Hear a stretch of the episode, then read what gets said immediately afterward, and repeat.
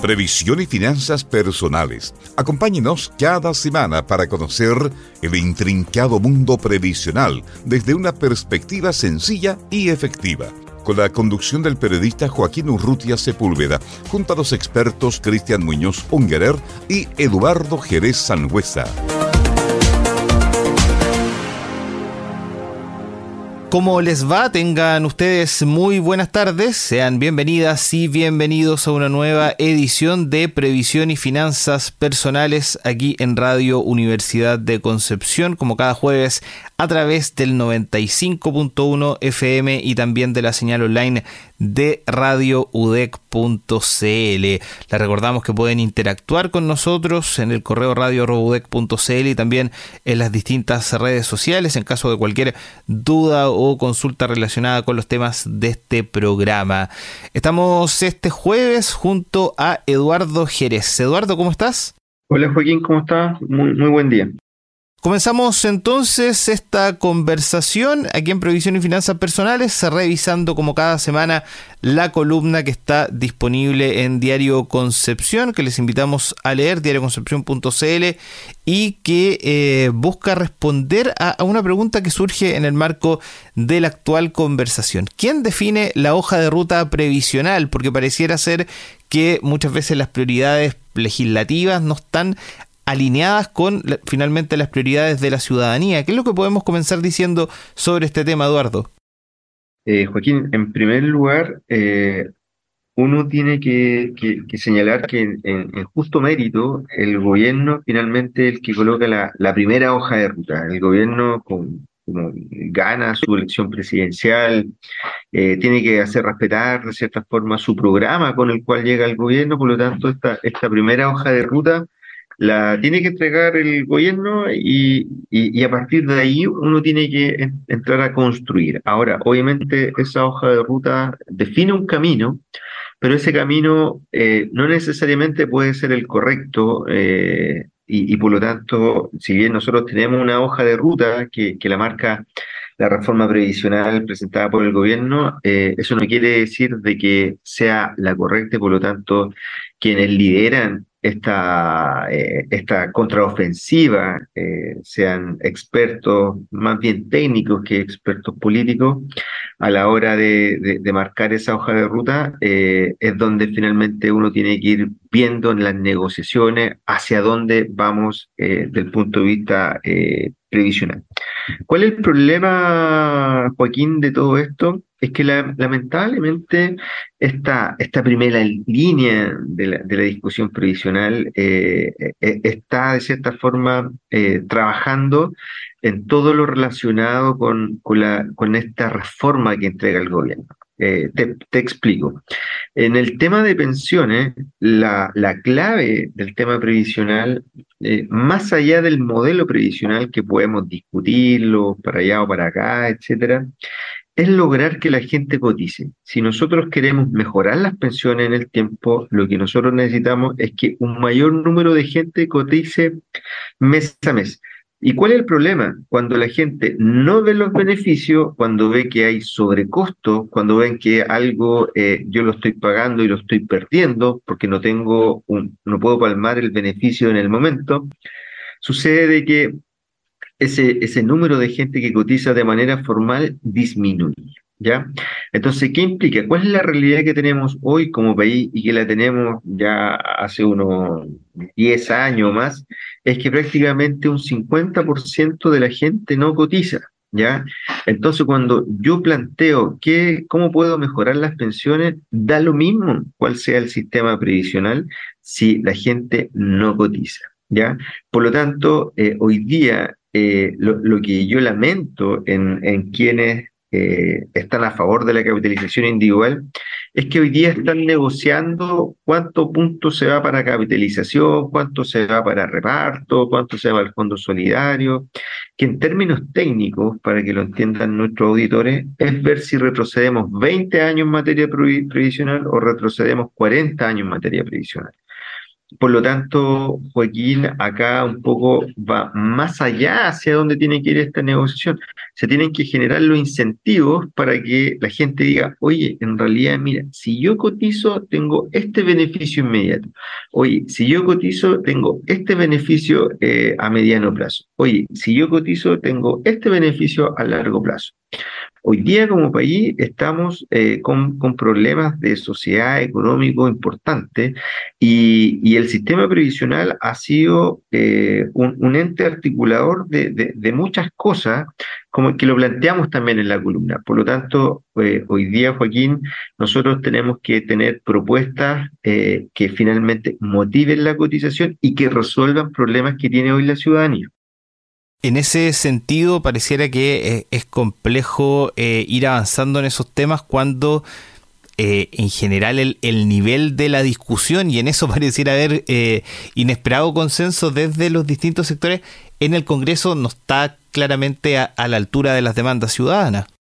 Justamente, Joaquín, mira, te planteo un punto. Mira, un poco para que nuestros auditores eh, vayan, en su, vayan entendiendo este razonamiento. Hoy día nosotros tenemos un déficit habitacional de un millón de viviendas. Mira, un millón de viviendas, multiplícalo por una familia de tres, cuatro, estamos hablando de cuatro millones de personas que tienen una necesidad de una vivienda. Cuando eh, antes del, del estallido social, antes de los retiros previsionales, el mercado de capitales está entregando tasas de interés a largo plazo al 2%. O sea, tú ibas al Banco Estado, en primer lugar, la primera vivienda te la financiaba con un 10% de PIB.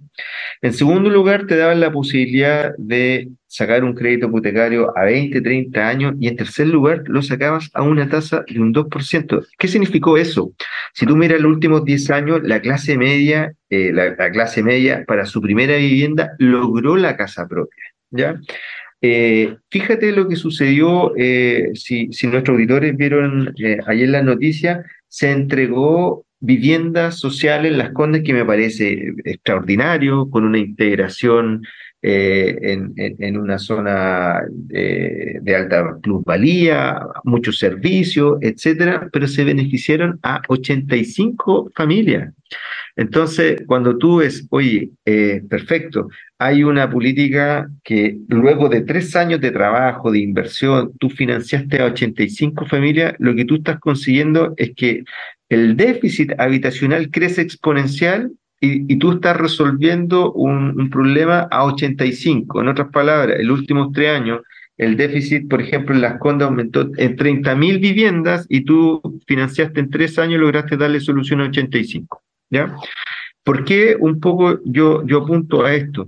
Porque hoy día no existe un mercado de capitales, no existen las confianzas, no existe el dinero para que volver a tener a una tasa eh, a largo plazo, a 30 años, de eh, un 2%. Ni hablar del tema de la inflación que se, que se disparó. Entonces, ¿Cómo se pueden volver a reconstruir esas confianzas, cosa de que la, gente que está hoy día en la universidad, las futuras generaciones que compren una, su primera propiedad o le compren una propiedad a sus padres, que fue un poco lo que yo vi en mi generación, es que finalmente existe el financiamiento para ello, ¿ya? Entonces, ¿qué es lo que sucede, Joaquín?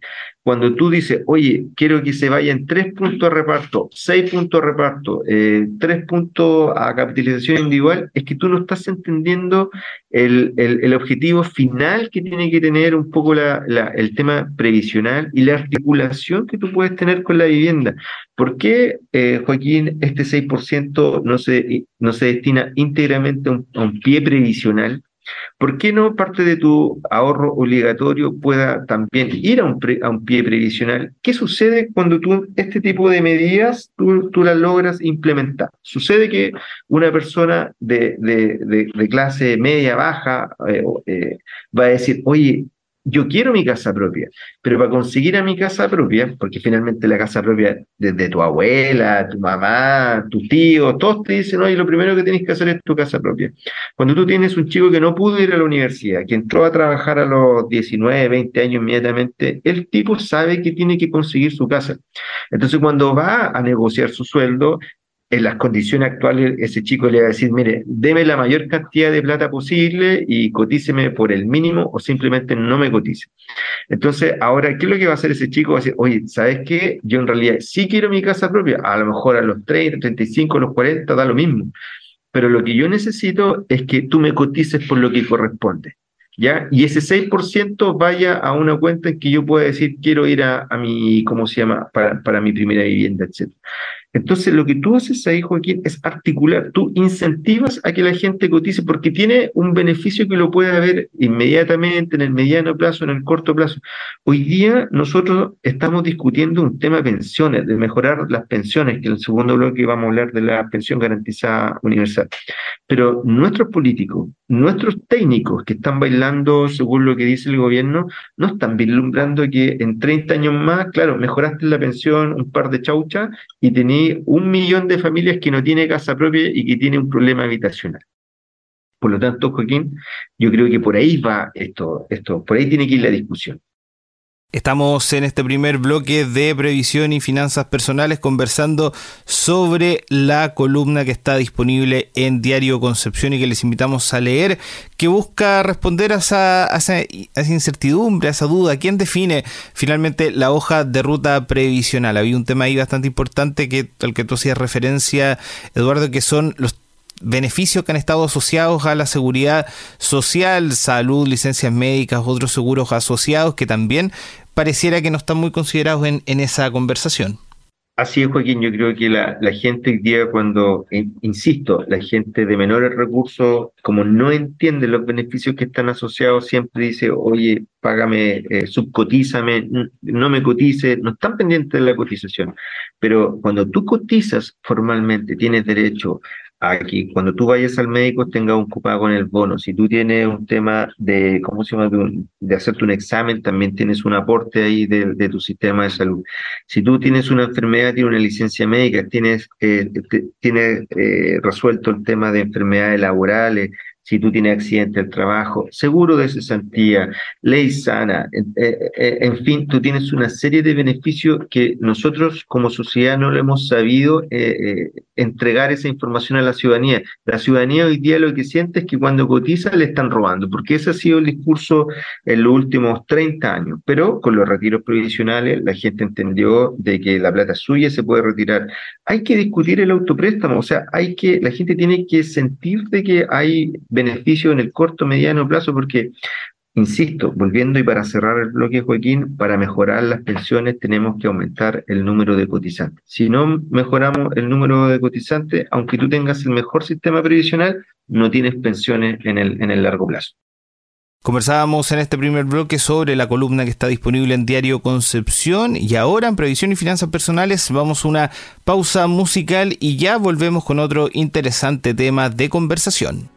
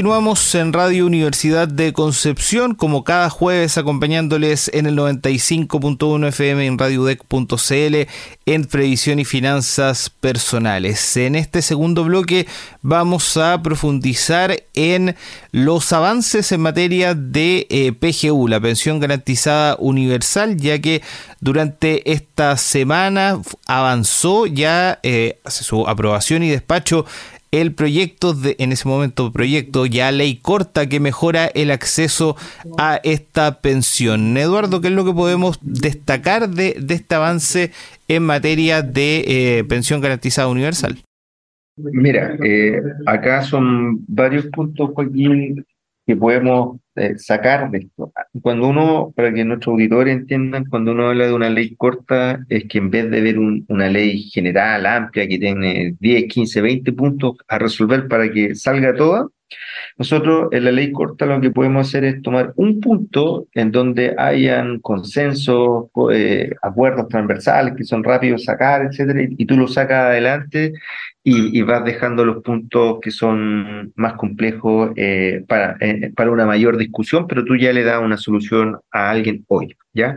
¿Por qué es importante esto de la ley corta? Porque en el gobierno de Piñera II, un error que hizo el presidente es que en su momento le pidieron hacer una ley corta para todos los puntos en donde previsionalmente habían acuerdos rápidos. En ese entonces era un aumento de la pensión solidaria en un 20%, la oposición le dijo, le dijo oye, hagamos una ley corta en, para sacar adelante este punto, y Piñera no lo hizo y finalmente le pasó a la cuenta, pero finalmente, para, para todos los pensionados, eh, sobre todo para aquellos que de clase media, que tenían un, un, aporte menor, lograron desde no tener nada a tener una PGU. O sea, finalmente fue mala la negociación, pero finalmente fue lo mejor. Eh, ahora, como Piñera quería terminar con algo y, veníamos saliendo de un estallido social y, finalmente de todos los puntos del estallido social, el único que uno pudiera decir que la gente sí estaba preocupado o que estaba en el tema de las calles eh, candentes era el de mejorar las pensiones eh, de las personas más desvalidas, sobre todo la clase media, y nace la PGU. ¿Ya? Pero la PGU finalmente se promulgó como en esta fecha, o sea, la PGU como que fue en, enero donde entró eh, al, al, Congreso y salió como en dos, tres semanas, salió aprobada. Entonces, como era una ley corta, en donde lo importante era que, que existiera esta PGU, para que lo entiendan nuestro auditorio, una persona, por ejemplo, que tenía una pensión de, de 450 mil pesos, que pertenecía al sector más vulnerable, no tenía ningún beneficio del pilar solidario, con esta PGU de un mes para otro salió con, con un, un aporte de 185 mil, que hoy día son 206 mil desde el mes de febrero. Fue tan importante esto, pero que se promulgó de manera rápida. ¿Ya? Y en este, en promulgar de manera rápida, implica de que mucha gente se quede afuera cuando debiera tenerlo, pero que son, son temas que, como sucedió el día de hoy, rápidamente se podían solucionar. Lo importante del, del año pasado, en esta fecha, fue que se aprobó una PGU, un primer piso de pensión para todos. ¿Y, que, ¿Y cuál fue el problema que pasó este año? Pasó es que esta PGU abarcaba al 90% de la población de manera general, ya por lo tanto habían pensionados que quedaban fuera, pero hoy día esto abarca al 90% de los pensionados, por lo tanto se extiende la PGU de 2 millones a 2 millones 70 mil, se habla de 70 mil personas que ahora van a tener destino de la, de la PGU. Pero este era algo que debimos haberlo resuelto en marzo, mayo, entonces ahora uno de cierta forma ve que esto es como un gran logro del gobierno porque el otro gobierno no, no hizo nada. O sea, el, gobierno anterior se mandó un, un, tremendo acierto con sacar la PGU y por supuesto que quedan tareas pendientes. La primera y la más simple era un poco extender este beneficio eh, considerando el 90% de los pensionados, que eso implica que hoy tenemos 70.000 nuevas personas que van a poder tener acceso a esta pensión garantizada universal, pero que siguen quedando desafíos con lo respecto a la PGU, Joaquín. Y, y en, ese, en ese sentido, ¿hacia dónde podrían ir apuntando esos, eh, esos avances, esas iniciativas que permitan ir destrabando ciertas complejidades asociadas a la PGU y que permitan finalmente ir ampliando su alcance, por ejemplo, u, otras medidas necesarias?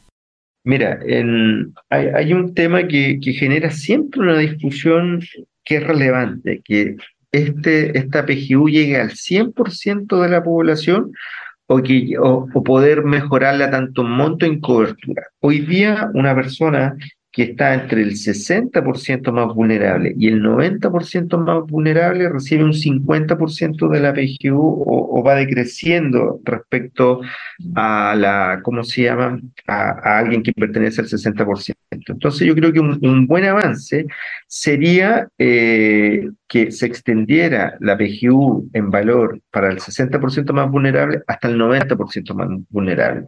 Acá estamos hablando el, los 10% que se quedan afuera son personas que tienen pensiones eh, desde un millón de pesos hacia arriba, por lo tanto para, alguien de tercera edad que a lo mejor tiene a otra persona que tiene a su cargo cuidado, no sé, de hijo, nieto, etcétera, porque la realidad es que muchas veces se, sigue apoyando a, a la generación que viene no, no es, un, e, es un valor importante. Entonces, ahora la pregunta es, bueno, si ya cubrimos en su, en su totalidad la PGU al 90% de la población y hay algunos parlamentarios que dicen, no, ¿sabes qué? Yo quiero que esto sea universal.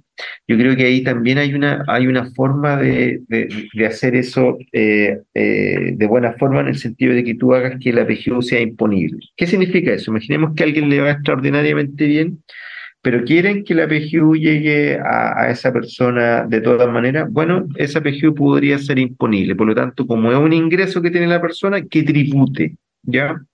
Entonces, Joaquín, yo creo que acá hay dos puntos importantes en relación a la PGU. Yo creo que cuando tú ves las noticias, Joaquín, y tú ves que la plata se está yendo en, en, fraude, en desfalco, en, en, gastar la plata que, que, se esfuma, la PGU es una buena respuesta para que eh, el, nosotros como sociedad nos integremos de manera correcta. ¿Por qué? Porque cuando tú dices mejoremos la PGU, no, tú no tienes un ejército de gente que está ahí atrás de eso, sino que tú simplemente aumentas los montos y, de manera automática tú los vas destinando. Lo otro es que este dinero se, se vuelve a la sociedad rápidamente porque cuando tú tienes un pensionado que tiene una PGU, esa persona y que la necesita no está ahorrando la PGU, esa persona está yendo al supermercado, al negocio de la esquina, le está comprando algo, algo puntual a un vecino que vende algo, por lo tanto, este dinero vuelve a la sociedad rápidamente, por lo tanto, yo creo que la PGU tiene que seguir siendo un, un, un, un puntal respecto al tema previsional, queda mucho, nosotros como país gastamos poco en seguridad social, eh, y, de cierta forma yo creo que ahí tienen que destrabarse estos puntos de manera rápida y dejarlos más complejos un poco para una discusión más larga. Que no suceda lo mismo que sucedió con Piñera, que por no ceder estos puntos de ley corta finalmente estuvo apurado tratando de sacar algo eh, amarrado para, para, para dejar un legado. En este segundo bloque de previsión y finanzas personales conversábamos acerca de los avances en materia de la pensión garantizada universal PGU a propósito de la reciente aprobación de la ley corta que permite ir aumentando el alcance de esta medida. Y con este tema eh, terminamos el programa de esta semana de previsión y finanzas personales. Estuvimos acompañándoles junto a Eduardo Jerez como cada jueves. Eduardo, que tengas una muy buena semana y será hasta el próximo jueves entonces. Perfecto, Joaquín. Yo salgo el otro jueves, me hace el cambio Cristian, así que me despido de nuestro auditorio y nos vemos pronto, eh, lo más pronto posible. Nos, reencontramos entonces con Cristian el próximo jueves, como siempre en el 95.1 FM y en radiodec.cl. Hasta pronto. Previsión y finanzas personales. Acompáñenos cada semana para conocer el intrincado mundo previsional desde una perspectiva sencilla y efectiva. Con la conducción del periodista Joaquín Urrutia Sepúlveda, junto a los expertos Cristian Muñoz Ungerer y Eduardo Jerez Sangüesa.